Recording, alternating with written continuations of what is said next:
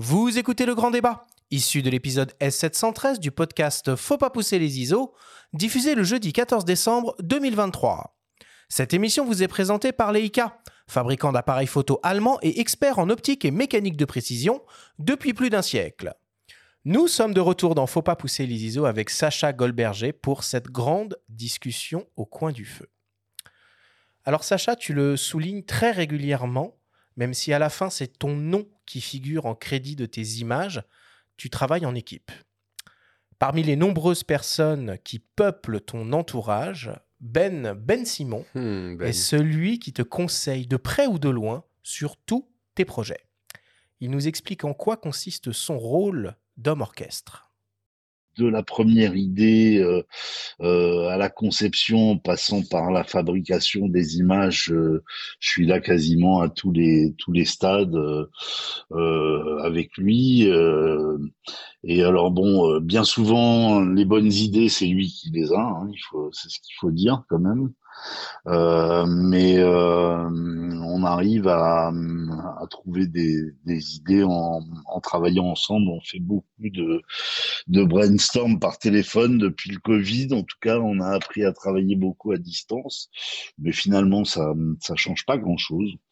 Euh, parce que voilà, on a une habitude de travail qui est assez bien calée maintenant et euh, et voilà, on peut travailler comme ça pendant des heures, euh, juste euh, en discutant en fait. Voilà, et ensuite euh, tout ce qui est euh, habillage artistique de ces séries, euh, je fais les logos de ces séries, euh, euh, éventuellement les légendes, euh, tout ce qui va avec et toute la direction artistique qui va autour de de la charte qu'on qu'on dédie à une série. Plus, j'avoue que j'ai un petit rôle aussi euh, parfois de conseiller technique euh, à cause de mes petites compétences en, en informatique. Voilà. Après, j'ai un regard aussi. Moi, je viens du théâtre. euh, je fais toujours du théâtre. euh, c'est ce qui m'a constitué. Et donc, euh, sur les shoots, euh, je regarde. je regarde surtout les regards, les sourires, les les, les inflexions de sourcils, voilà tout ce qui on met beaucoup beaucoup le regard en fait, euh, tout ce qui me me fait dire d'une photo qu'elle peut être vraiment euh, magnifique ou pas. Euh, Je pense que ça dépend euh, bien souvent aussi d'un d'un jeu d'acteur carrément. Je pense que dans toutes les photos qu'on fait, de toute façon, il y a tellement de, de, de rôles possibles, de- d'interprétations possibles euh, à chaque fois qu'on est sur une série, euh, à, la, à part euh, évidemment les séries un peu abstraites comme C'est bientôt hier, où là euh, on est sur quelque chose de tout à fait différent, mais dès qu'on met en scène, on est bien sûr confronté à des euh, à des problèmes euh, d'action, d'intention d'acteur en tout cas. Alors même si on est sur des images arrêtées, évidemment, euh, il n'y a pas de mouvement et, pas de, de cohérence à trouver euh, dans le temps. Mais euh, même quand on ne capture qu'un seul frêle moment comme ça, j'ai l'impression que on capture aussi l'âme des gens et euh, ce qu'ils ressentent au moment où on les shoot et au moment où ça fait clic, quoi. Ce qui est très rassurant finalement dans le témoignage de Ben, c'est qu'il nous confirme que les bonnes idées, c'est toi qui les as. Donc ça, c'est quand même, euh, c'est quand même un, un- bon point de départ. Euh, blague à part, on sent quand même qu'il y a une, euh, une forte complicité entre vous deux. Vous vous êtes euh, rencontrés comment? Vous savez, je crois que moi, je travaille que en famille. Donc, la- mon équipe, c'est comme une, une espèce de grande famille. Et Ben, euh, et ben est un élément euh, primordial de cette famille. On s'est rencontrés parce que euh, c'était un, chef d'entreprise qui voulait me faire bosser sur un sujet. Il m'a dit Ah, j'ai un graphiste qui est vachement bien. À l'époque, tout le monde était graphiste, des gens découvraient Illustrator. Et moi, j'avais été directeur artistique. Et il m'a dit Il faut que je te présente un type qui s'appelle Ben Ben Simon. Et je me suis dit, waouh, c'est encore un, type qui a, découvert le, qui a découvert le graphisme il y a 15 jours avec Illustrator. Et puis, je suis arrivé chez Ben et euh, Ben m'a montré euh, les propositions qu'il a faites pour ce, pour ce, ce chef d'entreprise, pour cette boîte. Et chaque truc qu'il faisait, c'était dingue. Je me suis dit, waouh. Et donc, en partant, j'ai dit, écoutez, euh, je pense qu'un jour, on travaillera ensemble. Ça, c'était il y a 10, 15 ans. Et, et puis, je lui ai fait faire mon premier bouquin. Qui s'appelait Mamika, grande petite grand-mère. Mhm. J'avais pas envie de faire le l'ADA. Je, je trouvais que c'était trop pour moi. Il y avait trop d'investissements. et donc, on, a, on a fait ce bouquin. Et, et c'est pareil, quand j'ai commencé, je me suis dit, il va pas y arriver, ça va être compliqué. Et le, le bouquin est dingue, on s'est éclaté. Et, et, puis aujourd'hui, c'est le parrain de mon fils. Euh, et effectivement, il a alors il a tout ce qu'il raconte plus autre, enfin au-delà, c'est-à-dire que euh, y a on n'a pas, tout diffusé. Hein. On a un long échange avec lui parce qu'il s'exprime formidablement bien. On pourrait l'écouter des heures, mais il a il a mis mille casquettes en fait. C'est un mec vraiment impressionnant. Il est dément. Il est dément parce que ça va du, enfin c'est un cerveau, voilà, et donc euh, il est très bon pour tout ce qui est euh, l'écriture. en fait, on partage beaucoup de choses ensemble et en général, quand on fait l'editing, j'en fais, je fais pas un editing sans lui. Euh, et parfois, il y a des scènes qui sont assez marrantes. Le mec est capable de regarder une meuf à poil de dos et dire ah, là, je sens qu'elle elle est possédée par le personnage. Regarde son sourire chez Ben, elle est de dos. Euh, oui, mais moi, je sais. Voilà. Et non, mais si tu veux, voilà. Et donc, en fait, on rigole beaucoup. Et, euh, et je pense que c'est très important. On rigole beaucoup. Et il, en fait, tout, mais il n'y a pas un boulot que je fasse dans lequel il fait pas partie. Il est, je l'impose absolument partout. Et il met en valeur notre travail, parce que je pourrais dire mon travail, mais c'est notre travail. Et puis, et puis pour les idées en fait, j'ai été élevé euh, dans la pub. Donc, euh, on est deux et on, on se parle et, on, et puis on trouve, et puis il y en a un qui a une bonne idée, l'autre qui en a une mauvaise, et puis avec la mauvaise, on en trouve une bonne. donc euh, je fais ces échanges de ping-pong avec lui. Donc il n'y a pas quasiment pas un jour où on n'est pas ensemble. Euh. Alors effectivement, aujourd'hui, euh, aujourd'hui un, peu plus par, on utilise la technologie, ce qui est assez pratique aussi. Mais, mais voilà, et c'est dément parce que parce qu'il il est toujours là et que c'est, je pense que dans la photographie, en tout cas dans celle que moi je fais, qui est très différente de, de celle de, enfin de beaucoup de gens on on a besoin d'avoir autour de soi des gens qui euh, vont mettre en valeur le travail euh, et, amener des choses. Je, ne suis pas capable de tout faire tout seul. Et donc, je suis ni maquilleur, ni coiffeur, ni styliste. Et donc, c'est mon équipe qui est une très grosse équipe qui chacun va amener une petite, euh, une petite pièce à l'édifice et, j'espère en général moi je travaille pour, pour tous ces gens enfin pour, pour toute mon équipe et pour organiser toute cette équipe dont tu parlais d'écriture à quel point vous préparez les choses en amont avec euh, Ben euh, avant un sujet et quelle va être peut-être aussi la part de repérage euh, par rapport à, tout ce que tu envisages de faire? Alors, en réalité, on peut mettre un an avant de faire une série. Euh, tu vois, enfin, on a cité quelques séries là, mais il y a des séries, il y, a un ou deux ans de préparation.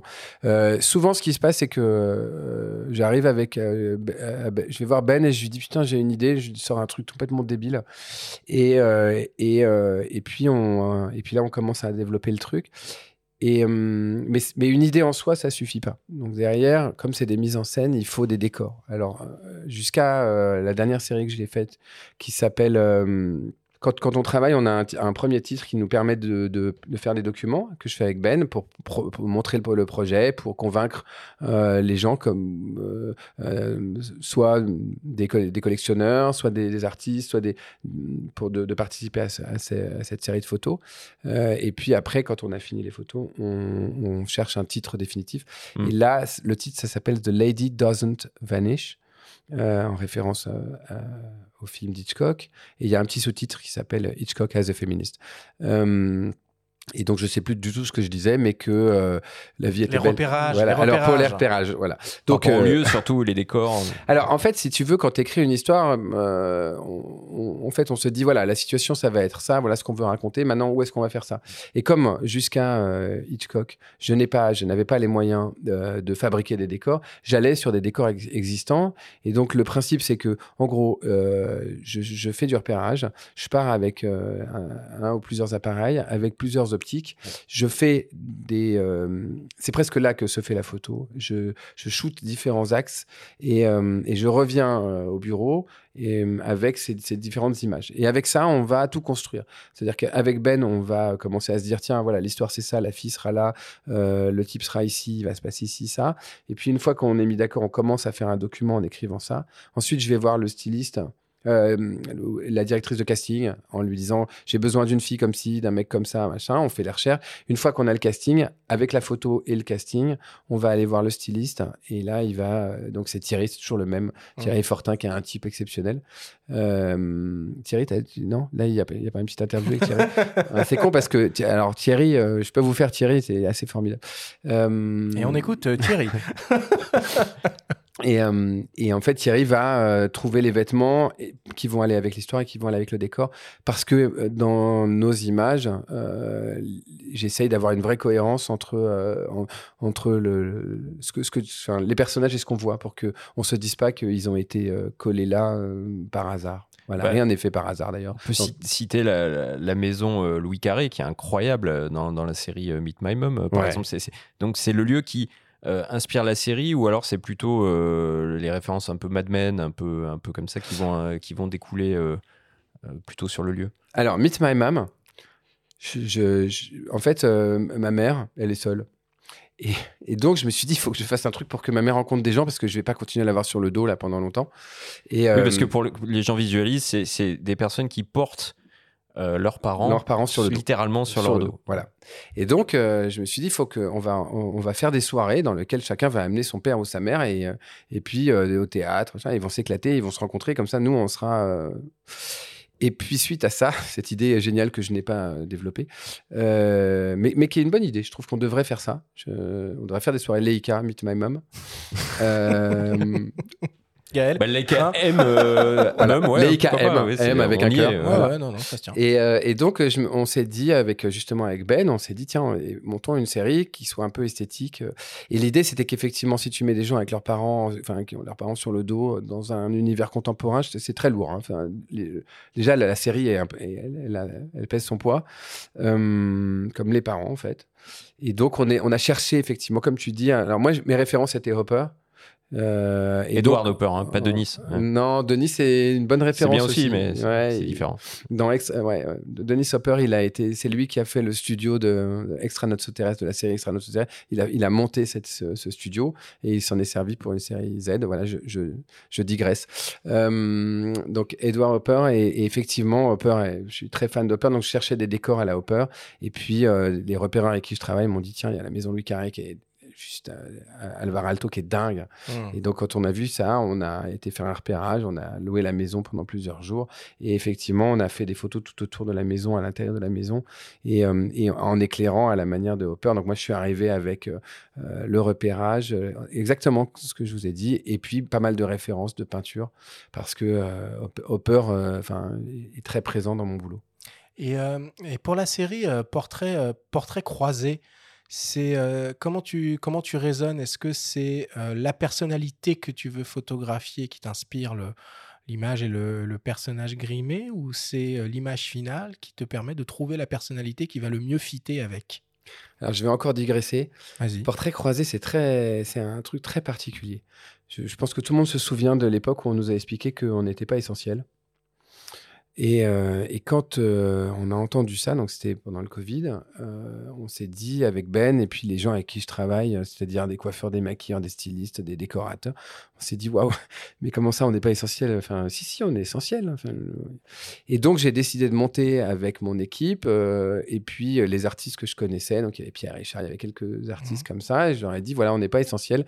Est-ce que vous voulez qu'on fasse une série sur la culture non essentielle? Et tout le monde a dit oui. Et donc, on est parti sur euh, quelques jours de shooting. On a fait des photos euh, argentiques, noir et blanc.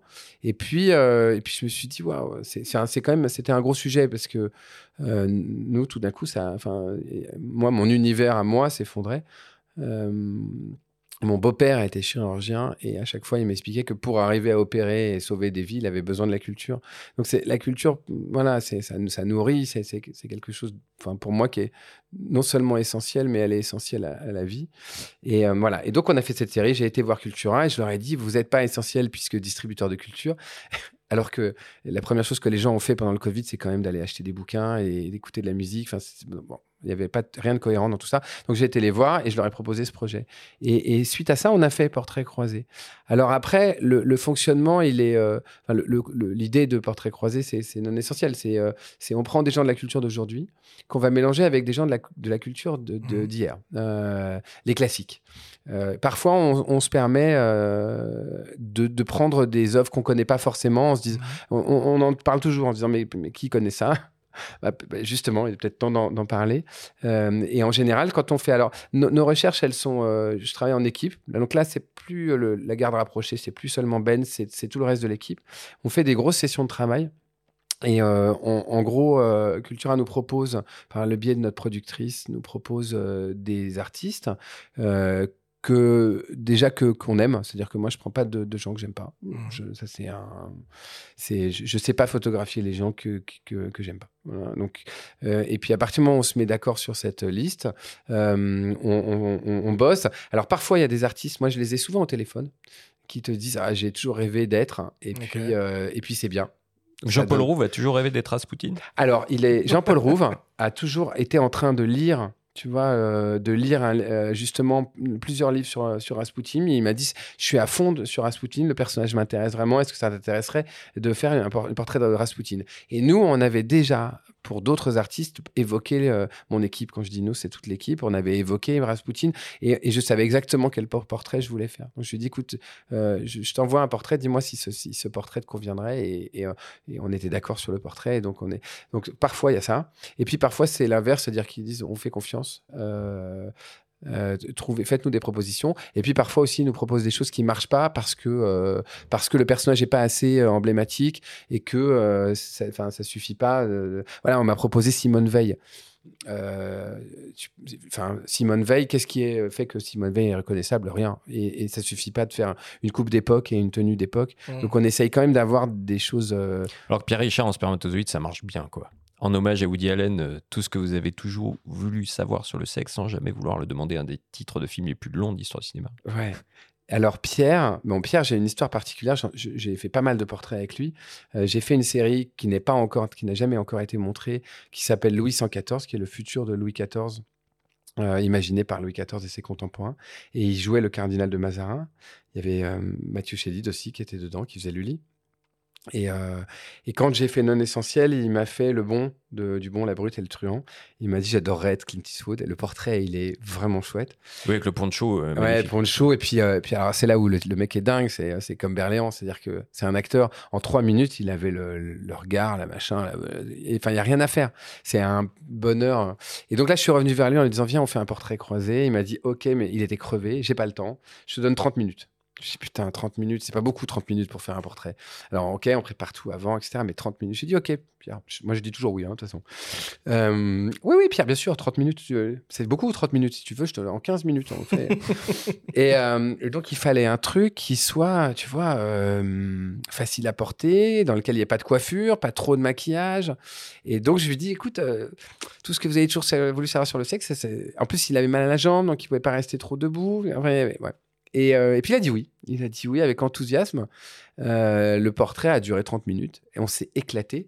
Et, évidemment, en fait, de reprendre, tu vois, enfin, moi, ce, film, euh, c'est un de mes films cultes. Ça, et puis le, petit passage aussi, bon, on l'a pas avec la chèvre, tu vois, où il tombe amoureux du mouton, pardon. On le sent quand même bien dans tout ce que tu nous racontes là, parce que tout, est très préparé, très maîtrisé, très anticipé, travail d'équipe évidemment.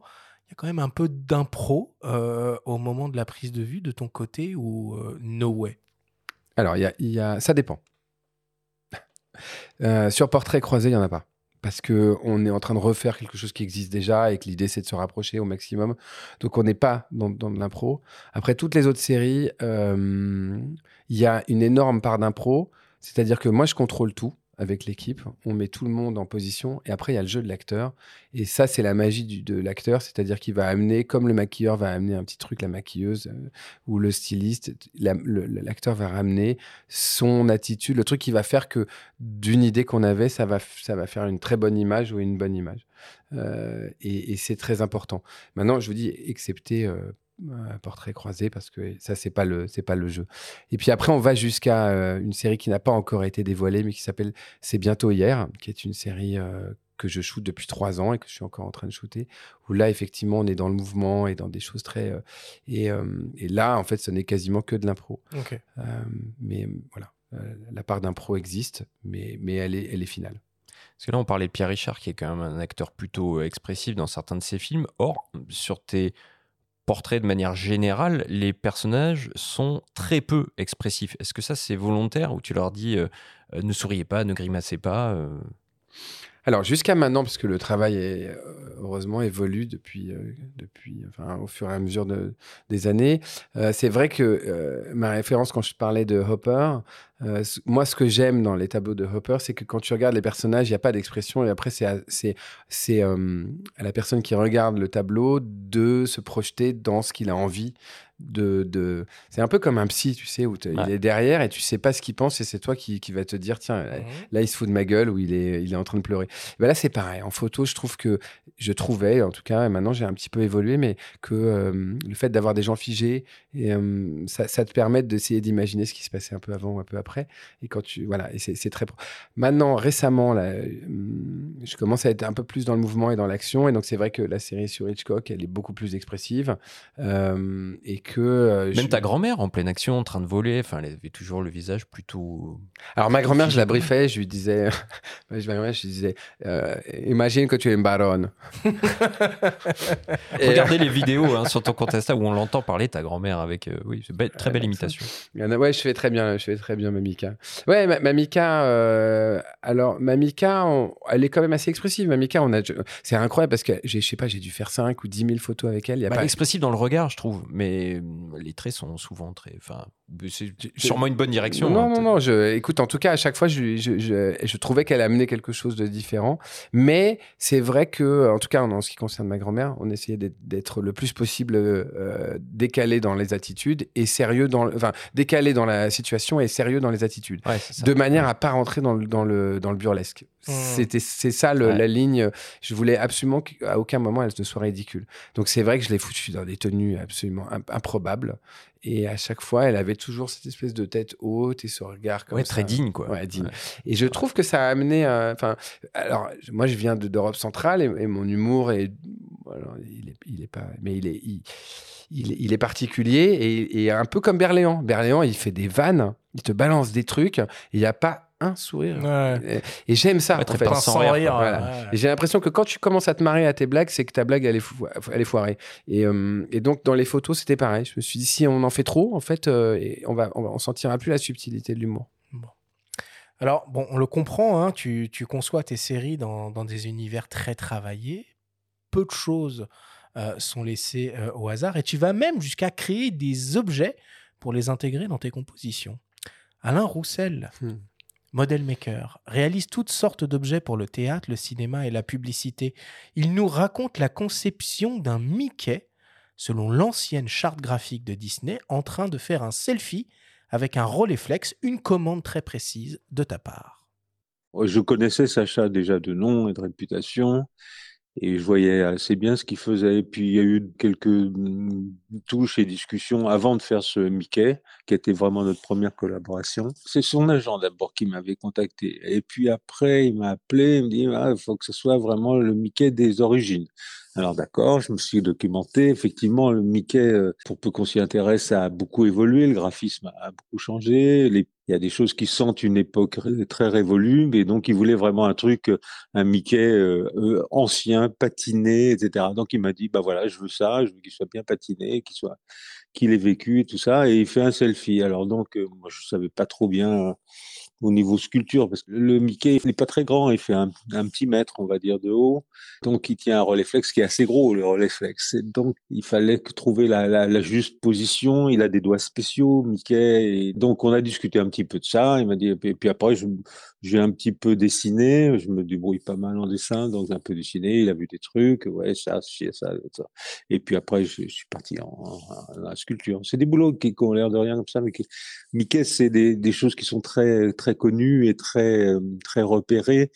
Et en plus, les chartes graphiques sont très précises, donc c'est pas évident à faire d'avoir un personnage qui soit vraiment, surtout la tête, qui soit vraiment, euh, qui soit bien collé, quoi, disons, avec ça.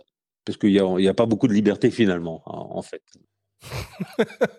On comprend évidemment que tu avais l'autorisation de Disney euh, pour faire cette reproduction et réaliser cette, euh, cette image. Euh, C'était est comment même- le, selfie Mickey là? En plus, franchement, faire un selfie avec des gros doigts sur un Rolleiflex, pas, c'est pas Écoute, naturel. Les, les- les- Disney vient me voir et me dit écoutez, on aimerait, c'est les 90 ans de Mickey, est-ce que vous pourriez nous faire un- en gros un, un- un portrait, trouver une idée? C'est une agence de pub qui vient me voir pour Mhm. ça.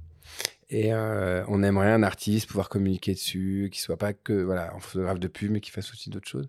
Et donc, je, je bosse. hein, et puis, euh, je propose, comme c'est les 90 ans, je propose euh, un Mickey d'il y a 90 ans, en train de se shooter avec un, faire un selfie. Alors, ça, c'est pas avec un Rolleiflex d'il y a 90 ans. Mhm. Et je propose de faire une solarisation à la Man Ray, comme il y a 90 ans. Les mecs me disent génial, on y va.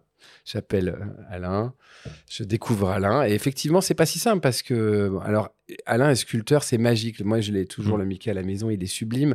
Mais euh, il, y a- il te pose des questions. Il y a une queue, pas de queue, quelle attitude, quel truc. Bon. Et le, le Mickey est vraiment, vraiment, vraiment dingue.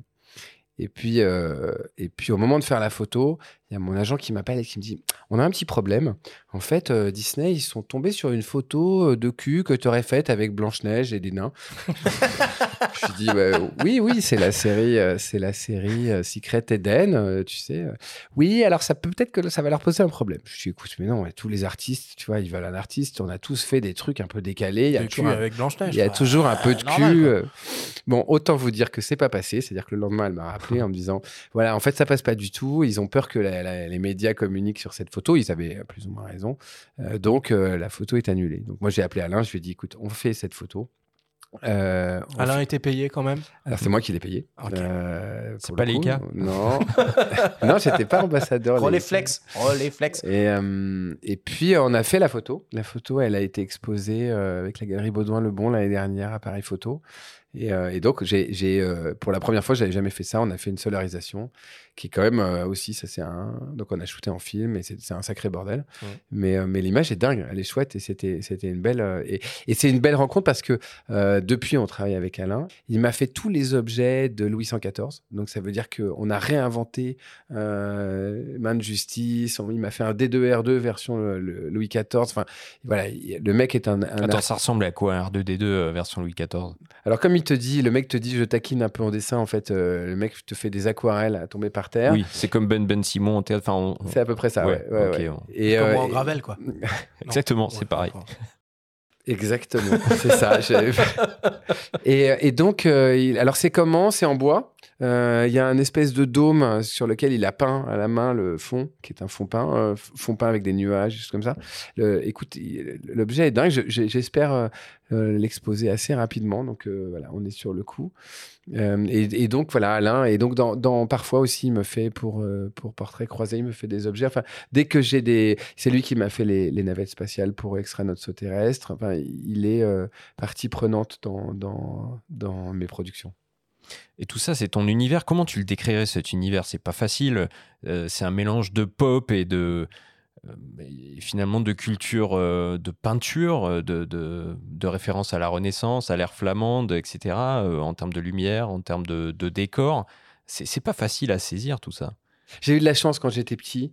Euh, d'avoir euh, une, mère euh, qui m'emmenait beaucoup au musée, qui m'emmenait et, un père qui, me- faisait voir beaucoup de, films. Donc en fait, j'ai été baigné dans, toutes sortes de choses.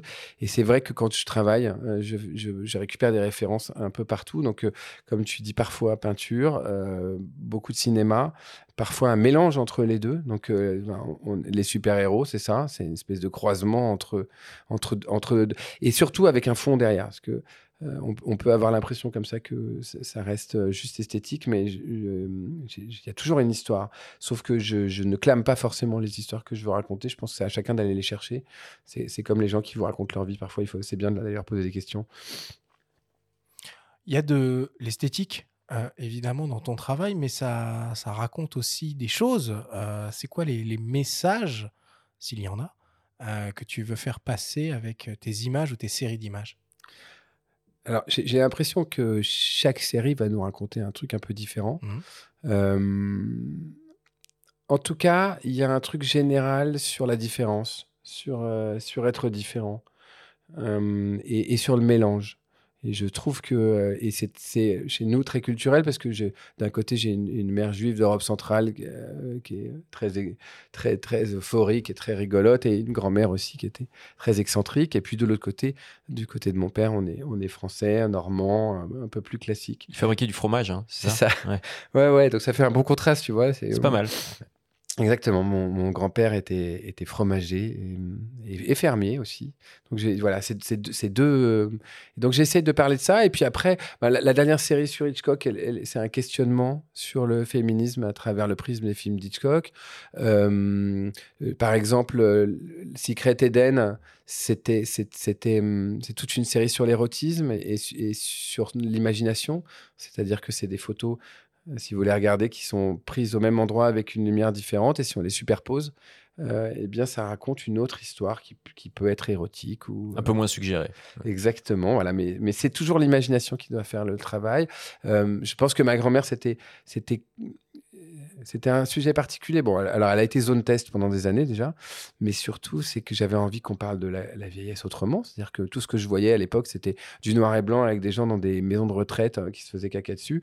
Et moi, je me suis dit, mais c'est pas ça que je vois en fait. Moi, Oui, je me parce que, pardon de t'interrompre, mais on parle de ta, de ta grand-mère depuis le début. Rappelons qu'elle est, elle, elle est décédée à l'âge de 102 ans quand même. Ouais. Et que tu as commencé des séries avec elle euh, à un âge euh, 85. bien entamé. Voilà. Ouais. Donc, euh, et on la voit dans des tenues euh, hyper moulantes de super-héros, euh, avec son chien d'ailleurs, très souvent. Je me suis éclaté avec elle. Écoute, quand on a commencé, elle commençait un peu à, à perdre la tête, un peu, euh, à avoir des problèmes de mémoire. Et, euh, et on a décidé de mettre ça en, en- en avant et en valeur.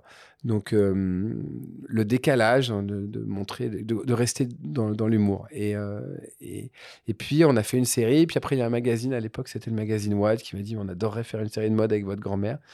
Euh, c'était Marie qui m'avait demandé de faire, de, faire cette série. Et puis, on m'a proposé des, des expos, des choses comme ça. Et donc, on a, à chaque fois, je me disais, ça y est, c'est bon, j'ai fait une série avec ma grand-mère, j'en ai fait deux, on va s'arrêter. Puis, au bout d'un mois, elle venait me voir, elle m'appelait, elle me disait, mon chéri, on peut faire encore des photos. je dis, ok, mamie, si tu veux. Et on, et on recommençait pour un tour, et on a fait ça comme ça pendant 20 ans. Euh, non, 15 ans. Et la dernière photo que j'ai faite d'elle, alors l'avant-dernière, c'était, euh, elle, elle jouait euh, la reine mère, enfin, c'est dans, dans, dans Louis XIV. Et la toute dernière, c'était pendant le Covid. Euh, on a fait une photo pour les Anglais pour montrer que rester chez soi, c'était ça, être des super-héros. Et donc, on l'a sorti avec son élévateur. On l'a habillé en Superman. Je l'ai collé dans un fauteuil. À partir du moment où elle, parlait à peine, elle était, enfin, elle était, tout juste si elle dormait. Et j'ai dit, mamie, on va faire des photos. Elle, a ouvert l'œil, elle a dit, on va faire des photos. Elle a posé pendant 30 minutes, mais incroyable. C'est-à-dire que Lina, ma compagne, l'a regardée, elle m'a dit, mais je l'ai jamais vue comme ça. Je lui disais, lève un peu le bras, machin. Et puis à un moment, je lui ai dit, c'est bon, on a la photo. Elle s'est rendormie. On l'a ressoulevée, elle s'est endormie dans son truc et on l'a déshabillée pendant qu'elle dormait et on l'a remis dans son lit. Et, et c'était notre dernière photo. Tu très décomplexé, euh, Sacha, et euh, euh, au-delà du fait que c'est très agréable, je trouve, tu as quand même ce, Tu as fait ce choix de, de mélanger ton, ton travail artistique, ta vie personnelle, que ce soit dans certaines de tes séries ou même de manière très publique sur, sur les réseaux sociaux. Pourquoi tu mélanges tout ça? Est-ce que c'est une manière de de- de- d'immortaliser un peu tout, tout, tout ce qui t'arrive euh? Alors, ma grand-mère, ma grand-mère, c'est particulier. Je ne sais pas si tu fais référence à ma grand-mère, mais ma grand-mère, ma grand-mère, euh, à un moment donné, euh, il y a 30 ans, je me suis retrouvé dans la voiture et je me suis mis à pleurer. Je me suis dit, mais qui va, avec qui je vais parler de ma grand-mère quand on sera plus là? Et, et j'étais très triste. Je me suis dit, mais, ben, en fait, les gens, ils vont me dire, ah oui, elle était formidable, mais personne ne saura. Et donc, en faisant ces photos, c'était une façon de partager avec tout le monde cette femme formidable. Euh, après, hum, mon travail de photo euh, est assez personnel et raconte pas mal de choses. Euh, mais c'est vrai que dans les photos, on, peut retrouver, il y a- quelques photos, il y a une photo de moi avec ma mère et ma grand-mère. Et c'est des, des sujets qui me touchent. Après, sur les sites, bah, mes enfants, ils ont un. Ils ont, Ils leur ont Insta, Insta, ils ont leur Insta, mais c'est pas le mien.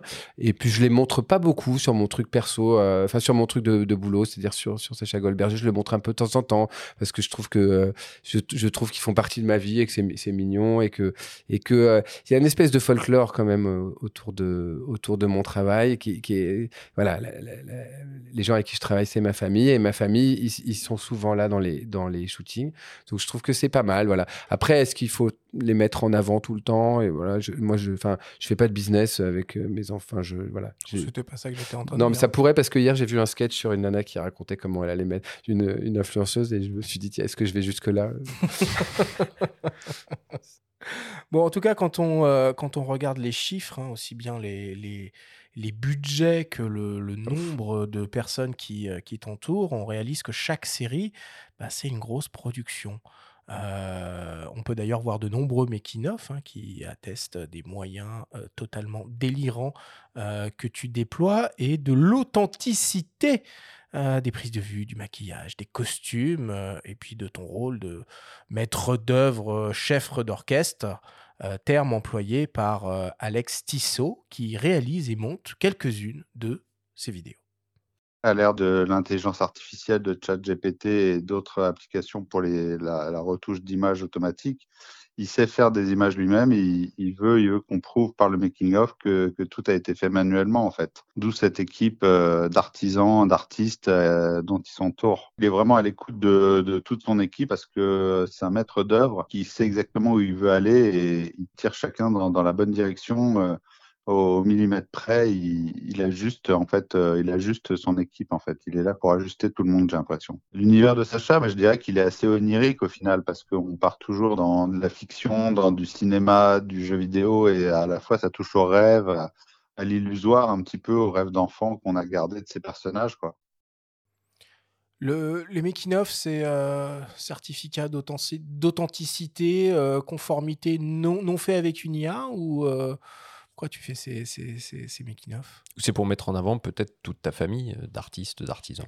Alors, l'IA, c'est récent, hein, mais c'est vrai qu'aujourd'hui, euh, aujourd'hui, tu vois, il y a certaines séries qu'on pourrait imaginer. euh, alors, il y a encore une écriture IA qui fait que, que moi, j'aime pas beaucoup, mais, mais en tout cas, ça, ça ouvre à des perspectives incroyables.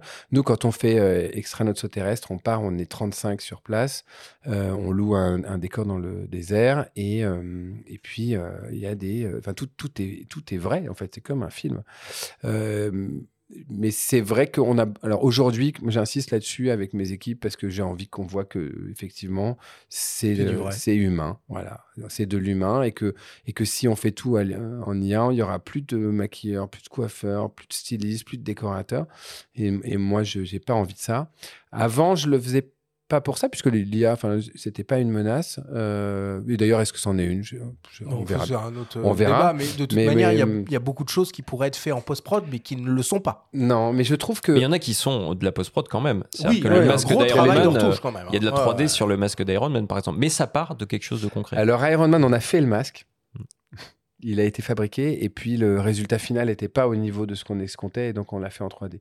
Euh, mais, surtout, ce qui est important, c'est que je trouve que euh, moi, je raconte des histoires. Euh, et, et mes histoires, elles ont, elles sont par le biais d'une ou plusieurs images.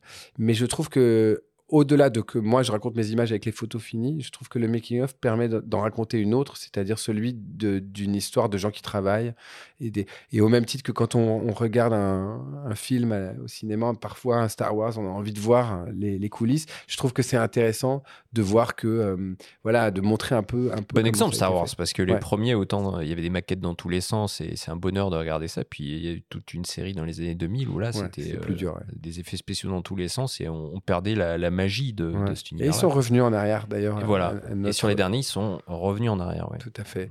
Et voilà, et je trouve que je trouve que c'est aussi une façon d'impliquer un peu les gens, de, de leur raconter l'histoire d'une famille, de, nos joies, nos difficultés, euh, et puis euh, et puis du travail que c'est, parce qu'on se rend pas toujours compte en fait. euh, tu vois une image, tu peux l'imaginer, mais, imaginer ce qu'il y a derrière, mais pas toujours. Donc euh, voilà, et puis sûrement chacun après en regardant les making of va y trouver euh, un truc qui l'intéresse, un peu de lumière, un peu de maquillage. un peu Ah, mais ça me fait beaucoup penser au film de Wes Anderson, euh, ce que tu fais, enfin, ou la famille Tannenbaum, où tu vois plein de- de, Hmm, d'enchevêtrements de gens très différents euh, qui se côtoient avec tous leurs tous leurs défauts, tout leur truc, mais tu, mais tu rentres dans les coulisses un petit peu du truc. Enfin, Mm. ouais, c'est chouette. Wes Anderson, c'est une, une très bonne référence. J'ai- J'aime beaucoup. Sacha, moi j'ai une question un peu, euh, tu n'es pas obligé d'y répondre évidemment, mais moi je me pose naturellement la question du, du- budget, de la production, euh, de ces trucs-là.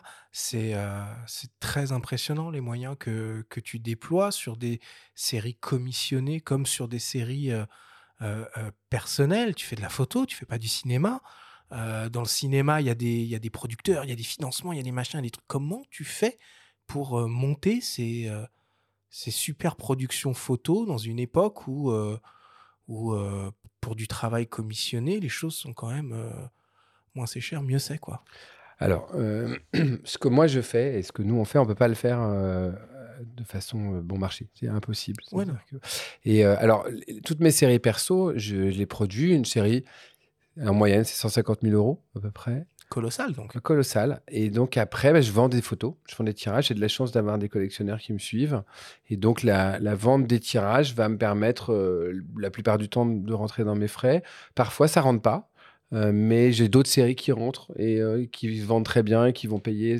C'est comme euh, j'ai fait un premier livre quand j'ai fait le premier livre, ça s'appelait je, Je t'aime tout simplement. Enfin, il avait- ça s'appelait le petit livre de Je t'aime avant qu'il ait été débaptisé. J'ai été voir le, mon éditeur qui s'appelait Jacques Binstock à l'époque au Seuil. Et puis le mec me dit, euh, il m'a dit un truc très bien. Il était plusieurs à vouloir faire le livre. Il m'a dit, on fait des livres qui rapportent de l'argent pour pouvoir euh, faire des, en faire d'autres qui, euh, Qui rapporte rien. qui rapportent rien mais qui, qui sont nécessaires. Mm. Et donc voilà, moi c'est pareil, c'est-à-dire que j'ai des séries qui rapportent beaucoup d'argent, d'autres un peu moins, et, et ça s'équilibre. je, je trouve l'équilibre là-dedans. Et surtout, mon objectif c'est pas de, parce qu'en fait tout ce que je gagne souvent je le réinjecte, Mhm. donc ma, ma- ma qualité de vie elle a pas, enfin je, je vis pareil qu'avant. Mais surtout, je veux avoir le, le choix encore de pouvoir raconter des histoires euh, dingues avec des budgets dingues parce que je trouve que euh, dans le dans l'univers photographique, on il y a pas beaucoup ça, on n'est pas très nombreux à faire Mais non, ça. enfin, c'est ça qui est, Voilà. qui est fou. Et il faut, il faut lutter pour ça. Et donc, j'essaye de, de- de vendre le plus possible pour pouvoir continuer à, à payer des équipes de dingue et à, et à se dire tiens, euh, on va se faire une série avec des robots et des, et cow-boys euh, aux États-Unis et, qu'on puisse fabriquer tout ça. Voilà. C'est un luxe. Et parmi tes, productions en cours, est-ce que tu peux nous parler un peu plus de ta série sur Hitchcock? On en parle depuis le début, mais comment ça se formalise? Parce que j'ai vu une ou deux images avec un grain euh, argentique très prononcé. Avec quel, euh, matos tu shootes et comment tu mets ça en scène? Est-ce que tu. euh, Il y a une image qui, fait clairement allusion à la course poursuite dans la mort aux trousses, très célèbre, un champ de maïs avec l'avion derrière. Comment tu t'y prends et, et co- comment tu fais passer ce message plutôt féministe? Alors, le, Hitchcock, c'est vraiment un projet très particulier. Euh, je, je- devais faire une, résidence d'artistes euh, sur l'île de Bas. Et puis, euh, je me suis baladé sur l'île et j'ai vu les décors et je me suis dit, waouh, on dirait, un- on dirait plusieurs films d'Hitchcock. Il y avait vraiment plein de choses. Et donc, euh, je suis rentré, j'ai, réfléchi un peu là-dessus et je me suis dit, mais si on... ça longtemps que je voulais faire un truc sur Hitchcock. Euh, j'avais une image euh, que j'avais faite dans Extra Notre saut terrestre, qui est une image où une des jeunes femmes vient au premier plan et elle, court. Et quand j'avais vu cette image, je m'étais dit, tiens, c'est bien, c'est bien le mouvement et ça me fait penser à l'univers des oiseaux d'Hitchcock. Ce serait très intéressant d'aller là-bas. Et donc, j'ai commencé à réfléchir à cette série. Et puis, là, pour le coup, Ben n'était pas là. Mais je me suis maté 53 films. Et j'ai découpé ces 53 films en me disant, en faisant des... J'ai fait un travail qui a pris un an, colossal, de découpage de chaque film, de choix de chaque scène. Et puis, et, donc, c'est là que j'ai contacté Leica en leur disant, écoutez, j'ai cette série que j'aimerais bien faire. Euh, Gaël m'a immédiatement rappelé en me disant, ça nous intéresse, on adore ce projet. Et, j'avais envie de parler du féminisme. Alors, euh, c'est pas une série féministe, mais je me dis, tiens, dans notre époque, moi, je suis fils et petit-fils de féministes. Je, suis pour l'égalité entre les hommes et les femmes. Voilà. Après, où est-ce que ça commence? Où est-ce que ça s'arrête? Chacun a ses limites. Est-ce que parfois on va pas trop loin? Est-ce que parfois, au contraire, on ne devrait pas aller beaucoup plus loin? Et donc, en, en- déformant, en transformant des images iconiques qu'on connaît d'Hitchcock, tu vois, des années 30 aux années 70, euh, tout d'un coup, ça doit nous évoquer des choses. Donc, un baiser dans un film d'Hitchcock, c'est une femme qui tombe en arrière avec le mec qui va la prendre dans ses bras. Si tout d'un coup on fait cette même image euh, de- du film Vertigo et qu'on met une, femme qui prend un homme dans ses bras un peu costaud, un peu masculin, et que c'est elle qui l'embrasse, comme, comme euh, donc dans l'autre sens, est-ce que ça va nous choquer? Est-ce qu'on trouve ça normal? Est-ce que, est-ce que voilà, quelle est...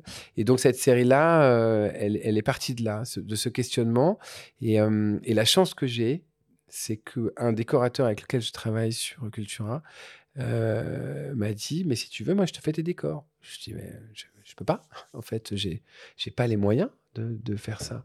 Euh, euh, parce qu'il s'appelle Pascal, il travaille chez Calypse, et, je lui dis Je ne peux pas, je n'a- n'ai pas l'argent. Il m'a dit C'est pas grave, je te, je, te fais des prix euh, coûtants, raisonnables.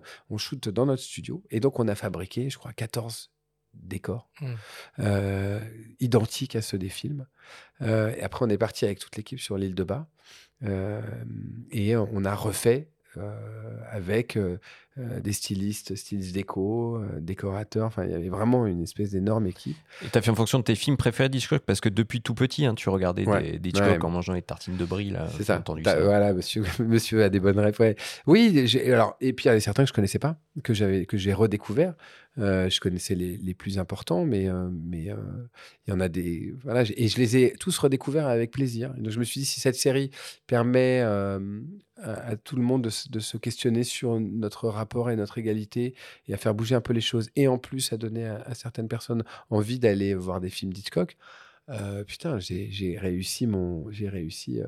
Alors tu parlais de matériel euh, quand euh, j'enchaîne là-dessus. Donc euh, quand euh, j'ai contacté les ICA, je leur ai dit je voudrais faire ça. Ils m'ont dit waouh, mais nous on n'a pas vos moyens, on peut pas vous produire votre truc. euh, mais bon, euh, on aimerait beaucoup travailler avec vous. Donc on- ils m'ont passé quelques appareils et j'ai travaillé en argentique et en numérique. Je voulais un peu des deux. Pour vous dire la vérité, j'ai tout doublé en fait. J'ai tout shooté. Mm. Donc j'avais un euh, et j'avais un M6 et un MP. Et, et puis j'avais deux M11. Et, euh, et donc j'avais pas le monochrome à l'époque. Maintenant je l'ai, ça y est.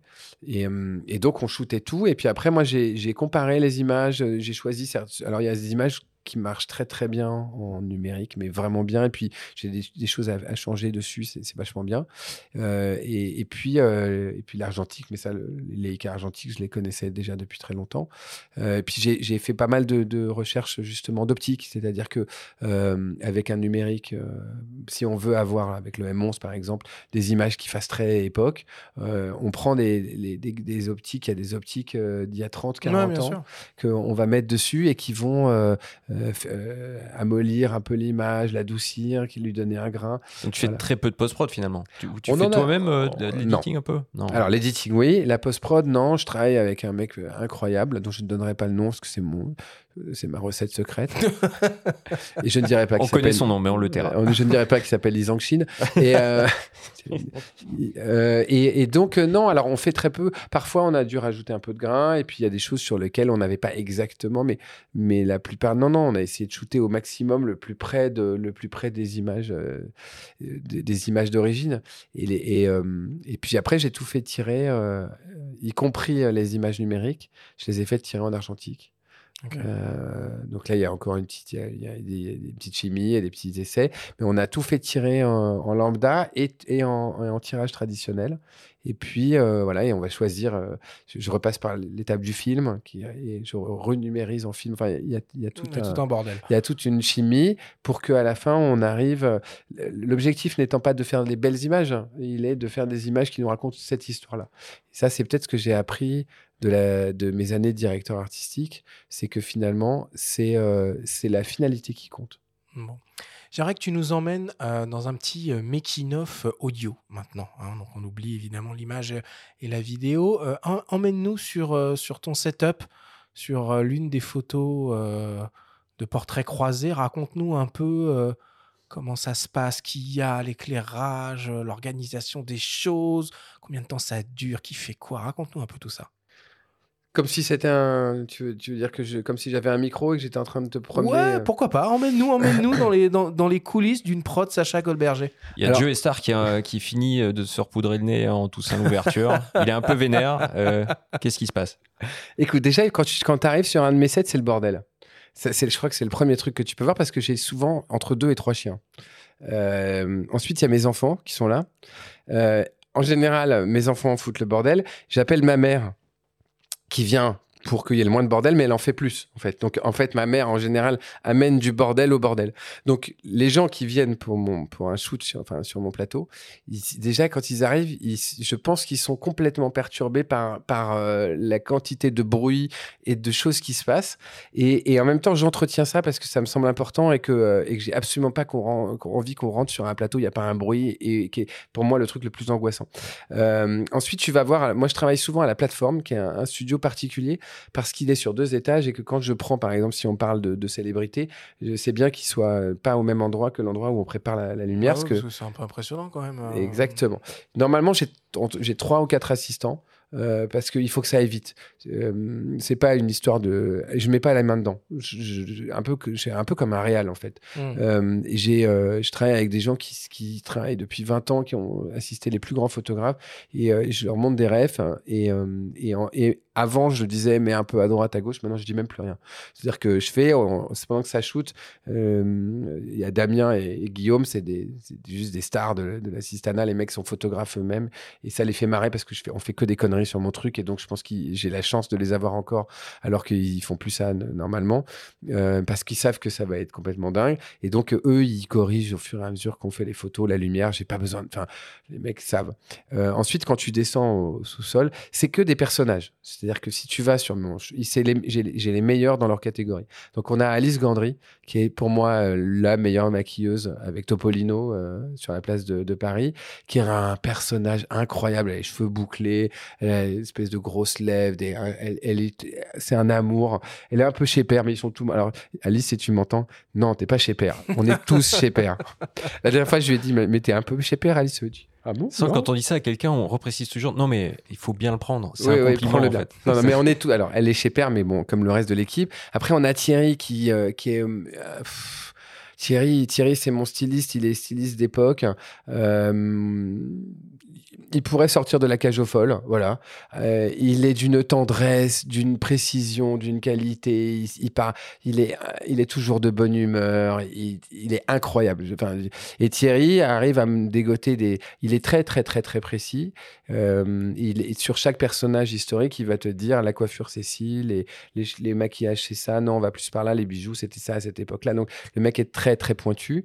Euh, en général, on va tomber. Alors c'est j'ai des coiffeurs d'époque.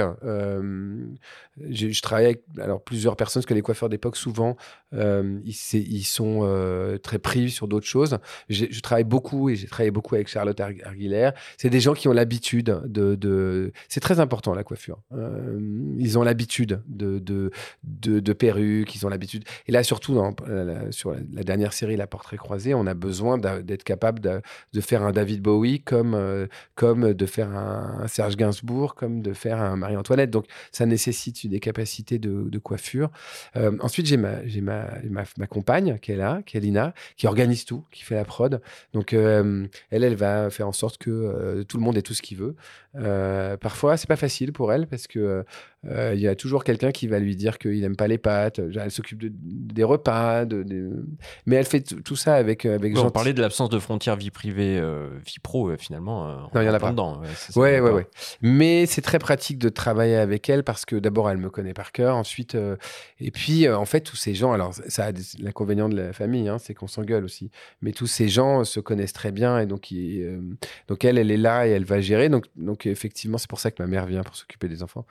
Euh, et on finit euh, et voilà. Et donc euh, ça commence comme ça on part au maquillage.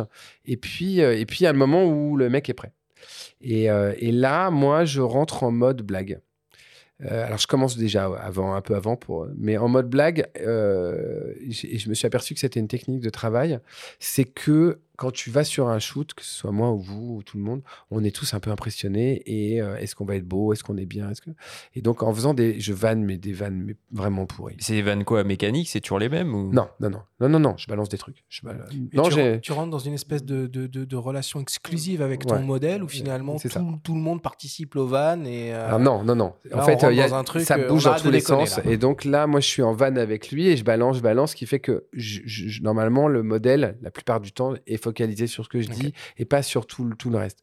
Euh, J'ai des copains photographes qui hurlent, euh, qui font des espèces de cris pour, pour justement avoir l'attention du. Moi, je, moi, je blague. Euh, et en blaguant, en fait, ça permet.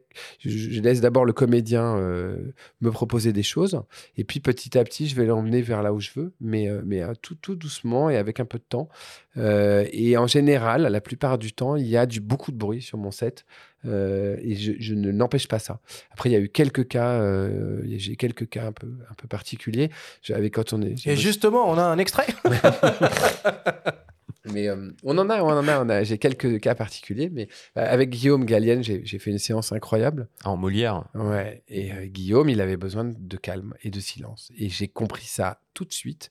Et mon équipe ne, n'a pas compris. Elle. Non, non, ils ont pas. Et j'ai dit pas un bruit. J'ai dit à Lina, je veux pas, je ne bouge plus. Et, donc personne n'a parlé pendant tout le tout, ce qui n'était jamais arrivé. Je ah, pense. c'est la comédie française. hein. Ouais, ouais. Et, et, euh, et- mais on a eu une photo finale qui est exceptionnelle, mais elle s'est faite euh, exceptionnellement aussi euh, dans le silence. Et là, on parle d'énormes productions, on parle des invisibles, euh, les invisibles de ton travail finalement, c'est intéressant.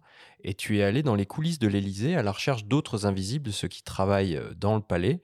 Euh, donc un travail beaucoup plus minimaliste par rapport à ce que tu as l'habitude de faire, sans vraiment tout un arsenal de lumière, en travaillant sur plutôt des jeux d'ombre ou sans possibilité de faire à chaque fois des portraits de personnes. C'était pour le livre d'Emery Doliger qui s'appelle Les Invisibles de l'Élysée. Comment tu as vécu cette expérience? Alors, il m'a appelé en me disant j'ai un projet, c'est un projet secret. Euh, J'aimerais beaucoup travailler avec vous. Euh, il, faut, il faudrait prendre des portraits de, euh, de gens euh, dans l'ombre, euh, de gens de l'Élysée. J'ai dit non. J'ai dit bah non, en fait, je sais, je sais pas faire ça. euh, Je sais pas mon boulot. Moi, j'arrive, on est 40. euh, je viens avec une, une armada de monde, des lumières partout. Là, vous me dites de, de venir de faire du portrait. euh, Demandez à Swazig. qui, le, fait, D'abord, qui ouais. le fait très très bien. Euh, et puis euh, il a insisté. Il a dit non non non, mais je veux que ce soit vous. euh, voilà, c'est vous.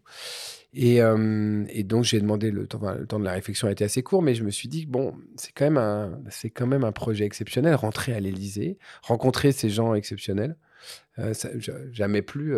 bon, il n'y avait pas de notion d'argent là dans tout ça. Et, et donc, euh, j'ai exigé un certain nombre de choses qui, sont assez mal passées d'ailleurs, mais que j'ai réussi à avoir finalement. C'est-à-dire quand même d'avoir de- deux assistants. Et puis, j'ai réfléchi surtout. Je me suis dit, euh, je vais pas faire des portraits euh, comme tout le monde. Alors, j'ai fait des portraits comme tout le monde, mais il y a une histoire. L'histoire, c'est des gens de l'ombre. Donc, je me suis dit, si on faisait du clair-obscur en noir et blanc, et si ces personnages, au lieu d'être éclairés, ils soient, ils soient en fait, qu'au lieu qu'il y ait 20% de- de- de- d'ombre et qu'il y ait 80% de lumière, si c'était le contraire. Donc, j'ai acheté du matériel en, fonction. Donc, j'ai acheté des, des, euh, des trucs pour pouvoir mettre des rayons de lumière à l'arrière pour qu'on soit pas complètement dans le noir. Et, finalement, j'ai accepté. Donc, on est allé, on était une petite équipe. Là, on était, j'avais deux assistants. Et l'expérience a été géniale. Alors, elle était d'abord humaine parce que c'est incroyable d'être à l'Élysée. D'abord, tout le monde, les mecs, tout le monde est très bien élevé. Les gens sont vraiment très gentils. Et puis, c'est que les meilleurs dans leur catégorie. Donc, j'ai rencontré la fleuriste, l'argentier. Et. Et j'ai fait ce que moi j'aimais, c'est-à-dire que j'ai passé une heure à parler avec eux et à leur poser des questions et, et à avoir des, des trucs. Et puis pendant ce temps-là, on préparait les choses et en même temps, et, et puis finalement à faire des photos. C'était pas facile parce qu'il y a une espèce de mise en danger, parce que c'était autre chose.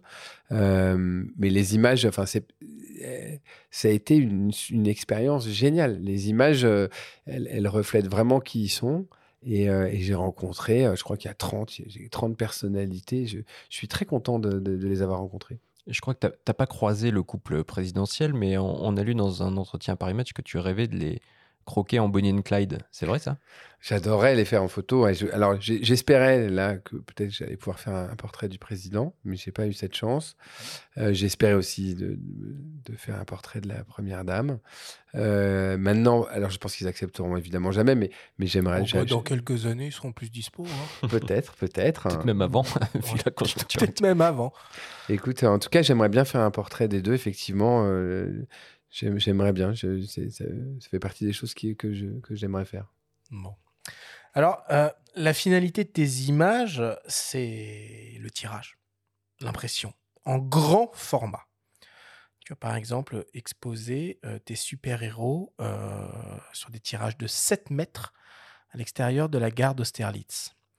Tu travailles depuis une dizaine d'années avec le tireur Christophe Pitt, qui nous parle de la manière dont vous échangez sur les choix de papier en fonction du sujet. C'est euh, un travail de collaboration déjà avec lui en fonction de sa demande à lui, parce qu'effectivement, selon l'image qu'il va travailler, quand il est par exemple sur certains portraits croisés, le choix de ce papier brillant est justifié. Il veut retrouver un, papier un, un peu à l'ancienne, ce qu'on a ce qu'on utilisait à l'époque à l'agrandisseur, qui était Cibachrome, qui est un papier très brillant, avec un rendu un peu années 50. Donc là, il va plutôt opter sur, sur certaines séries d'images. Je vois l'une des dernières qu'on a travaillé ensemble, où il a fait une série sur Hitchcock. Il voulait retrouver un peu ce côté cinéma. Ou tirage cinéma qu'il y avait à l'époque. Effectivement, on a pris la solution de travailler sur un papier photographique, le papier très brillant qui est le Fujiflex en fait. Sur portrait croisé, par exemple, inversement, il a remis des personnages plus ou moins connus en situation. J'ai l'exemple en tête de Kev Adams qu'il avait euh, grimé en la Joconde. Là, pour le coup, on était sur, euh, là, on avait fait le choix d'un papier se rapprochant plus d'un côté pictural. Donc là, effectivement, le choix avait été fait sur le papier, euh, sur un papier mat et un papier coton qui rappelait un peu le côté, euh, le côté beaucoup plus pictural, c'était un petit peu moins photographique. Certains photographes, ils sont très arrêtés au niveau tirage. Je veux ça. Donc là, nous, entre guillemets, on est des exécutants. Je vais m'exécuter, je vais me rapprocher plus proche de cette demande. Ce qui est intéressant avec Sacha, c'est qu'il a son idée et qu'il me dit propose-moi des, euh, Qu'est-ce qu'on peut faire avec ça? Donc voilà, on, prend l'option euh, tirage très brillant argentique en flex, en Fujiflex. Maintenant, voilà, au niveau couleur, je voudrais que tu. Euh, alors souvent, il a ses exemples sur ton son téléphone portable. Il va me dire tiens, tu te rapproches de ça. Essaye de me faire une ambiance un peu Hollywood. Et puis après, moi, ce que je vais faire de mon côté, je vais me gratter un peu la tête et puis je vais chercher une ou deux ou trois propositions en fonction de comment j'ai senti l'image. Effectivement, alors ça, euh, ça, c'est un boulot que je trouve hyper intéressant parce que ça a l'avantage de même lui, Sacha, tiens, je l'avais pas, je l'avais pas pensé comme ça cette image. Euh, maintenant, tu la proposes comme ça, ben finalement, on va aller vers ça.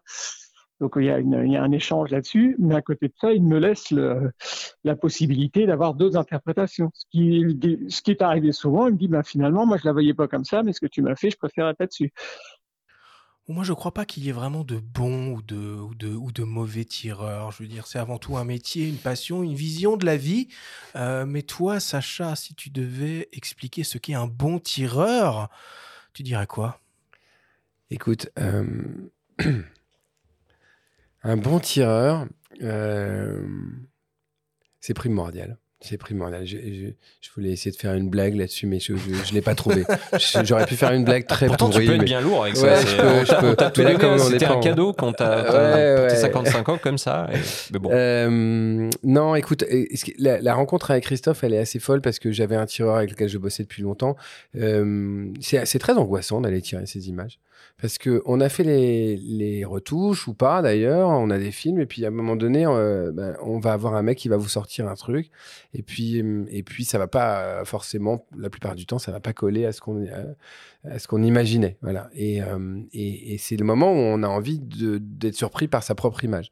Euh, et quand j'ai rencontré Christophe, j'avais un, tireur avec lequel je travaillais, mais qui, a arrêté. Et, euh, et on m'a dit, va voir Christophe Pitt, il est vraiment très bon. Je dis, ok, j'ai rencontré Christophe. C'était sur la série Louis 114. Et j'ai amené des tirages. Il m'a sorti les brutes. C'était une catastrophe. Une catastrophe. Et là, euh, à l'intérieur, c'est le drame. C'est-à-dire que tu regardes le mec, il te dit ça, ça va? Et tu, et dis, ouais, ça va. Et dedans, tu te dis, putain, je vais crever là. Euh, en fait, euh, trois ans de travail viennent de s'effondrer en l'espace de dix minutes. C'est foutu. Et donc, je dis, ah, ça va, je pense qu'il y a peut-être des petits trucs à faire parce que je dis jamais c'est de la merde, machin. J'essaie toujours d'amener les choses un, peu doucement. Mais dedans, je me dis, c'est grosse merde, grosse, grosse merde. Et il me dit, alors, ah, bah, je vais mettre un petit point de rouge, un point de bleu, je vais en enlever. Et moi, j'y connais rien, en fait. Je suis ni maquilleur ni tireur. Je dis, oh, très bien. Et en un tirage, le mec a corrigé toutes les images, 80% étaient top. Mieux que ce que le, mon tireur d'avant, qui était très bon, avait fait. Et, là, je me suis dit, bon, j'ai un mec qui non seulement comprend mes images, mais en plus me sort de la panade parce que parfois. euh, et, donc, c'est très important. Euh, ce qui est intéressant dans ce qu'il dit, c'est que effectivement, et c'est la façon dont je travaille, tous les gens qui travaillent avec moi, ils sont meilleurs que moi.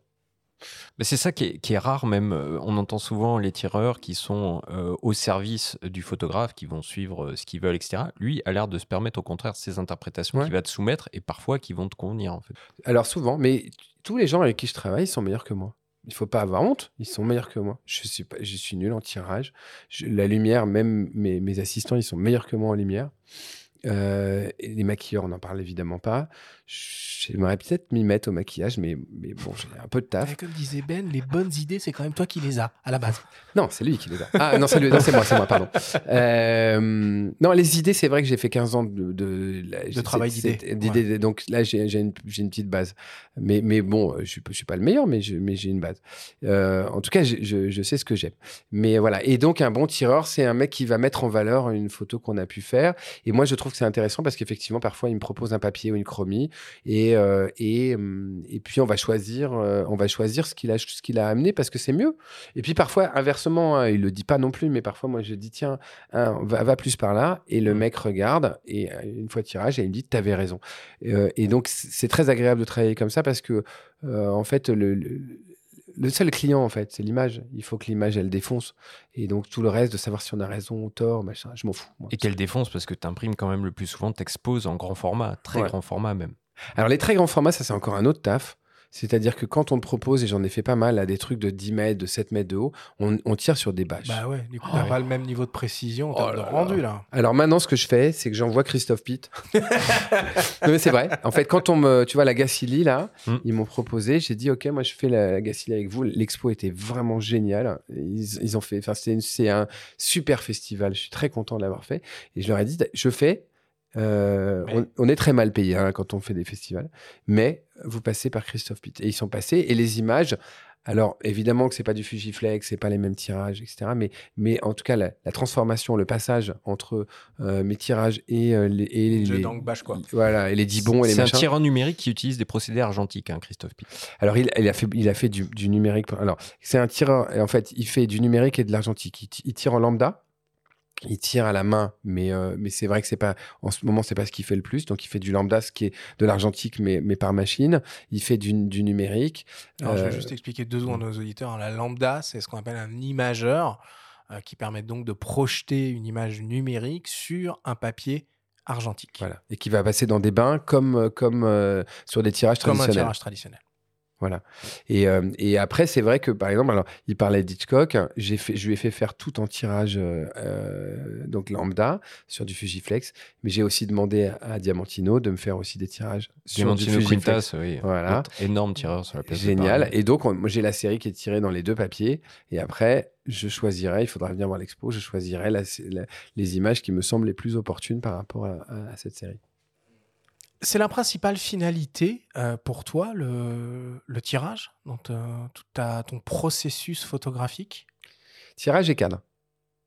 C'est-à-dire que euh, je- j'estime que euh, si tu veux euh, avoir une œuvre chez toi, euh, elle doit être encadrée. Donc, On en euh, revient à la peinture et au tableau finalement. Exactement. Tu vends tes tirages avec le cadre. Je vends mes tirages avec le cadre et en général, j'ai un boulot de cadre. euh, Je travaille. Euh, ouais, parce que je trouve que c'est très important et que euh, souvent, quand tu achètes, j'ai rien du tout contre les galeries, mais il y a, au contraire. euh, mais souvent, en fait, ça coûte cher de faire des très beaux cadres. Donc, on est, les, les, les œuvres sont vendues en boîte américaine. Et moi, je trouve que si tu achètes une œuvre, moi, mes œuvres, elles vont entre euh, 3 et, et 50 000 euros. Euh, tu as envie d'avoir, euh, tu vois, sur la série Extra Terrestre, on a fait euh, des, cadres en boîte américaine avec des cadres en cuir. Euh, c'est très subtil, hein, ça se voit pas que c'est du cuir, mais c'est tellement beau.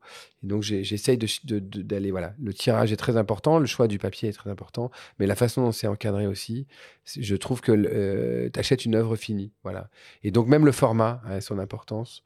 C'est-à-dire qu'une une œuvre pas à la bonne taille, elle est, elle est foirée. Enfin, elle peut être foirée en tout cas. C'est quoi l'expo dont, tu es le plus fier ou celle qui te fait euh, totalement euh, fantasmer? Tu veux dire celle que j'ai pas encore eue ou celle que j'ai déjà eue? Alors celle que j'ai déjà eue, euh, qu'est-ce que la plus fière? J'ai, j'ai, c'est pas forcément les séries qui me touchent le plus et que je préfère dans mon travail, mais j'avais exposé ma grand-mère au musée CCBB à Rio. Et, euh, et, euh, et donc même si les tirages sont pas, je- comment, comment ce projet-là est arrivé dans un musée à Rio, Sacha? Ben, les mecs m'appellent et ils te disent euh, j'adore votre travail, on fait, un, on fait un- une expo dans. Oh, C'est voilà. aussi simple que ça. C'est- a ah analogies avec JR. hein. JR, il a bossé à Rio, il a un chapeau aussi. le- Voilà, c'est ça. Des c'est ça. lunettes. Alors, J'ai eu ça il y a pas longtemps dans un mariage. Une meuf qui me regarde, elle fait comme ça, elle, elle fait un signe d'appareil photo. J'avais, j'avais une paire de lunettes noires et un Ah. chapeau. Et elle me dit J'adore ce que vous faites. Je dis, Merci, c'est gentil. Eh, il est sympa, Pharrell Williams. attends, attends. Et donc ça, c'est le matin, tu vois. Donc là, on est euh, voilà. Et puis le soir, il y a la fête. Et elle revient, elle me dit franchement, tout ce que vous faites, je suis tellement fan. Vraiment vos photos, vos photos. Je dis ça. Ben, écoutez, c'est très gentil. Il y avait ma compagne qui était là et elle dit et puis ce que vous avez fait sur les favelas. T'as compris tout de suite? Les J'avais pas- bidonvilles jusqu'à- ce moment-là, j'avais pas compris. Euh, voilà, et je lui dis ah très bien les favelas. Écoutez, euh, c'est pas moi, mais mais par contre, je, je suis fan de cet artiste.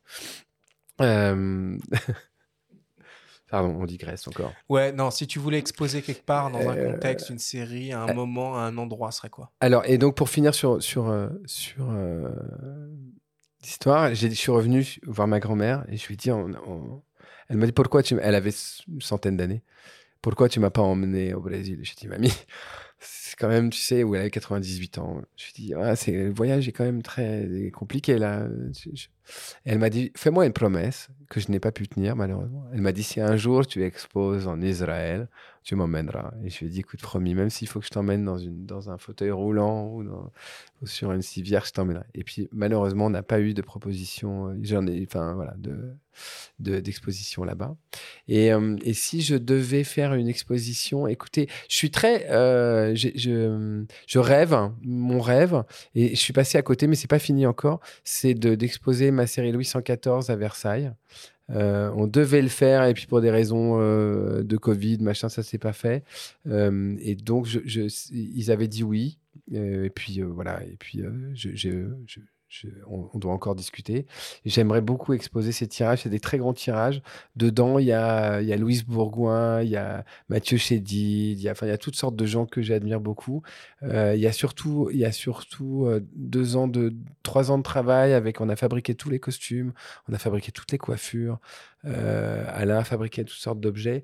Les, les, les portraits sont, à mon avis, absolument dingues. On a fait un, enfin, il y a un travail de parfum autour de ça. Enfin, il y a, il y a vraiment, il y a un travail de lettres. euh, les objets sont, sont visibles, les, les, costumes. Donc l'idée, ça serait de faire, c'est une espèce d'exposition en 360. Ce serait dans les jardins ou en intérieur? Euh, Palais des Glaces. alors, Plus simple. alors moi, j'avais j'a- j'avais opté pour le, les palais des glaces, mais pourquoi pas Parce que les, ils iraient très bien. Euh, non, je pense que c'est, ça, ça- enfin, je pense que ça a plus sa place à l'orangerie. Enfin, il y a des, il y a plein d'endroits comme ça où ils, ils exposent des artistes. Mais voilà, après, c'est, pas fait euh, et, euh, et, et on bataille là-dessus. Bon. Alors, il y a les tirages, puis il y a les bouquins aussi. hein. Charlotte Vanier, la directrice des éditions Révélateur, nous parle du défi posé par ton travail photographique à un éditeur et sa démarche artisanale. ma maison d'édition euh, étant en, en phase de démarrage, euh, jamais j'aurais pensé pouvoir euh, publier un photographe comme Sacha Goldberger. Quand on m'a proposé ça, je me suis dit ah mais putain c'est un truc quand même de fou, c'est une belle aventure. Son travail il est, il est compliqué à imprimer, à, mettre en valeur dans un livre puisque les tirages de Sacha c'est souvent des trucs très grands, des très beaux tirages sur des papiers très particuliers. Donc comment retranscrire ça en bouquin sans dé- dénaturer son travail? C'était un peu un gros challenge. Mais euh, bon, moi les challenges, j'aime ça. Et puis, euh, puis en fait, ça a assez vite collé avec Sacha au niveau, euh, au niveau relationnel. Euh, Moi, je trouve que c'est quelqu'un, en fait, malgré les apparences, super accessible, super humble. alors, il peut avoir des côtés qui font un peu peur parce qu'il peut être très, comment dire, très directionnel, très tranchant. Mais en même temps, euh, je l'entends, hein, c'est, comment dire, c'est tout à son honneur, d'autant plus que quand on produit un travail tel que le sien, avec tous les techniciens euh, que ça entend, le temps que ça prend, les budgets que ça prend, on lâche pas, on lâche jamais. Et voilà, et Sacha, il lâche jamais, il a bien raison. Ça tombe bien, moi je lâche jamais non plus, donc je pense que c'est là aussi on s'est bien entendu. Et puis je pense que on a un peu les mêmes euh, goûts, on va dire. Enfin, c'est pas vraiment des goûts, les mêmes objectifs euh, plutôt euh, de qualité, de, représentation, enfin tout ça. Moi, j'ai dit très peu de bouquins. Je, fais euh, entre 3 et 4 livres par an, euh, parfois 5. Euh, mais euh, je, pour moi, l'édition, c'est vraiment un travail relationnel entre un auteur et un, il y a un éditeur, entre un graphiste, entre un imprimeur, entre un photograveur. C'est vraiment une histoire euh, commune. Euh, à aucun moment, euh, je prends les photos d'un photographe et j'en fais ce que je veux. C'est quelque chose qu'on travaille toujours de concert. Euh, c'est ça qui fait, je pense, que mes livres plaisent et qui sont riches. Je, ça, je pense que c'est ça aussi qui fait que les, les auteurs ont envie de travailler avec nous. Euh, c'est prendre son temps, c'est vraiment faire les choses ensemble et c'est vraiment un travail collaboratif. Et Sacha est vraiment aussi dans cette euh, dans cette perspective et, et ça c'était très intéressant. Sacha il pousse les gens vers le haut et ça c'est euh, c'est plutôt rare aujourd'hui dans l'économie du livre euh, ou de l'édition en général ou même de la presse, c'est que avec des budgets restreints, on a sans doute, enfin, on a souvent envie de lâcher très vite en disant ouais mais là je suis pas hyper bien payé là-dessus euh, je vais pas ou euh, bah non on n'a pas de budget donc on va lâcher sur le papier. Non on, on lâche jamais sur rien on trouve toujours des solutions. Euh, alors ça c'est un peu le credo de ma maison d'édition aussi mais c'est le credo de Sacha. Voilà quoi qu'il se passe euh, les choses doivent se faire et on trouvera un moyen. Et, euh, et dans la bonne humeur et jamais dans l'adversité ça va, ça, va vous, ça va me coûter une tonne cette émission. Euh, putain. c'est 3 balles à chaque fois. Hein, ouais, va. mais bon, tu sais, moi, je vous ai dit, c'est pas fini. 150 000 euros euh, le, la série. Après, il reste balles, plus, plus, 3 balles, plus il reste plus grand chose. Hein. euh, Charlotte, Charlotte, Charlotte, quelle, quelle belle rencontre. Quelle, quelle belle rencontre. Quelle maison d'édition. Je, je, je t'ai coupé dans. Ah, mais vas-y. Écoute, euh, elle, elle a une énorme qualité. C'est que elle aime les livres et que je ne crois pas que l'argent, ce soit sa motivation. Et d'ailleurs, aujourd'hui, malheureusement, à une époque, on, arrivait à vendre 3, 5, 10, 15 000 bouquins. Là, maintenant, c'est plus les mêmes chiffres. Euh, mais nous, quand on s'est rencontrés, on s'est dit qu'on voulait faire des beaux livres. Et donc, on en est au deuxième. On en a d'autres en projet. Euh, et les livres, enfin, et puis réédition du premier livre qu'on a fait, donc il a été édité deux fois. Et la seule chose qui l'intéresse, c'est la qualité. Voilà.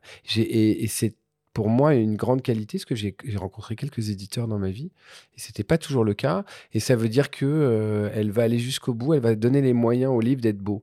Et c'est important parce que c'est le seul truc qui reste en fait. Euh, C'est-à-dire que quand ton, ton, expo est terminée, quand ta bâche de 7 mètres de haut est partie, euh, quand euh, ben, il reste quoi? Il reste les livres, et donc ça te fait une trace.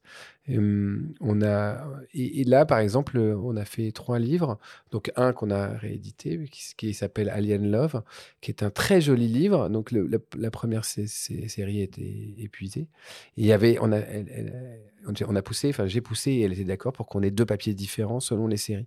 Donc on a une série sur I Want to Believe que j'avais shooté hein, que au Leica, qui est une série noir et blanc argentique faite euh, au, au, M6 et au MP.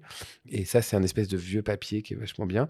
Que d'ailleurs en tirage Diamantino m'a trouvé un papier introuvable en me disant ce rouleau là il est pour toi, je te le garde, ça ira bien avec ta série. Et euh, quand je vous parlais de la qualité des gens, euh, je trouvais la série pas mal et quand il l'a tiré, donc Diamantino Quintas, quand il l'a tiré sur ce papier, euh, elle, elle, est passée de pas mal à bien, enfin ou à très bien. Enfin, c'est difficile pour moi de dire que mon travail, mais en tout cas, elle, a gagné en qualité. Et euh, quand j'ai montré ces tirages, parce que je viens toujours avec mes tirages, j'amène tout le, pour qu que l'éditeur comprenne de quoi il s'agit. Quand j'ai montré ce papier, elle a dit, bah, on va chercher un papier équivalent. Et euh, c'est ce qu'elle a fait. Et, c'est un plaisir de travailler avec elle parce que elle, elle, elle, est, euh, elle, va sur, elle, elle, nous emmène, elle emmène les artistes et les photographes sur le, le, calage, ce qui est pour moi primordial parce que c'est là que tout se passe. Euh, elle fait attention de pouvoir tout caler. Enfin, bah, surtout sur tes images qui sont à priori particulièrement difficile. Compliqué, ouais, ouais, ouais, compliqué. Et même là, en fait, la première, la première édition, il y avait un papier qui n'était pas forcément le meilleur papier, et on en a parlé ensemble, et, euh, et, on, et, on, a fait, elle a fait, on a fait un choix de papier, qui est un papier génial. Et puis là, on vient de refaire ensemble un autre bouquin qui s'appelle, qui est Portrait croisé, pour, euh, dans lequel il y avait tout. Les, alors, c'est le, le, livre est très beau parce que il y a les photos, bon, on les connaît, les photos, on les aime, on les aime pas, mais j'ai demandé à chaque artiste de me faire un texte.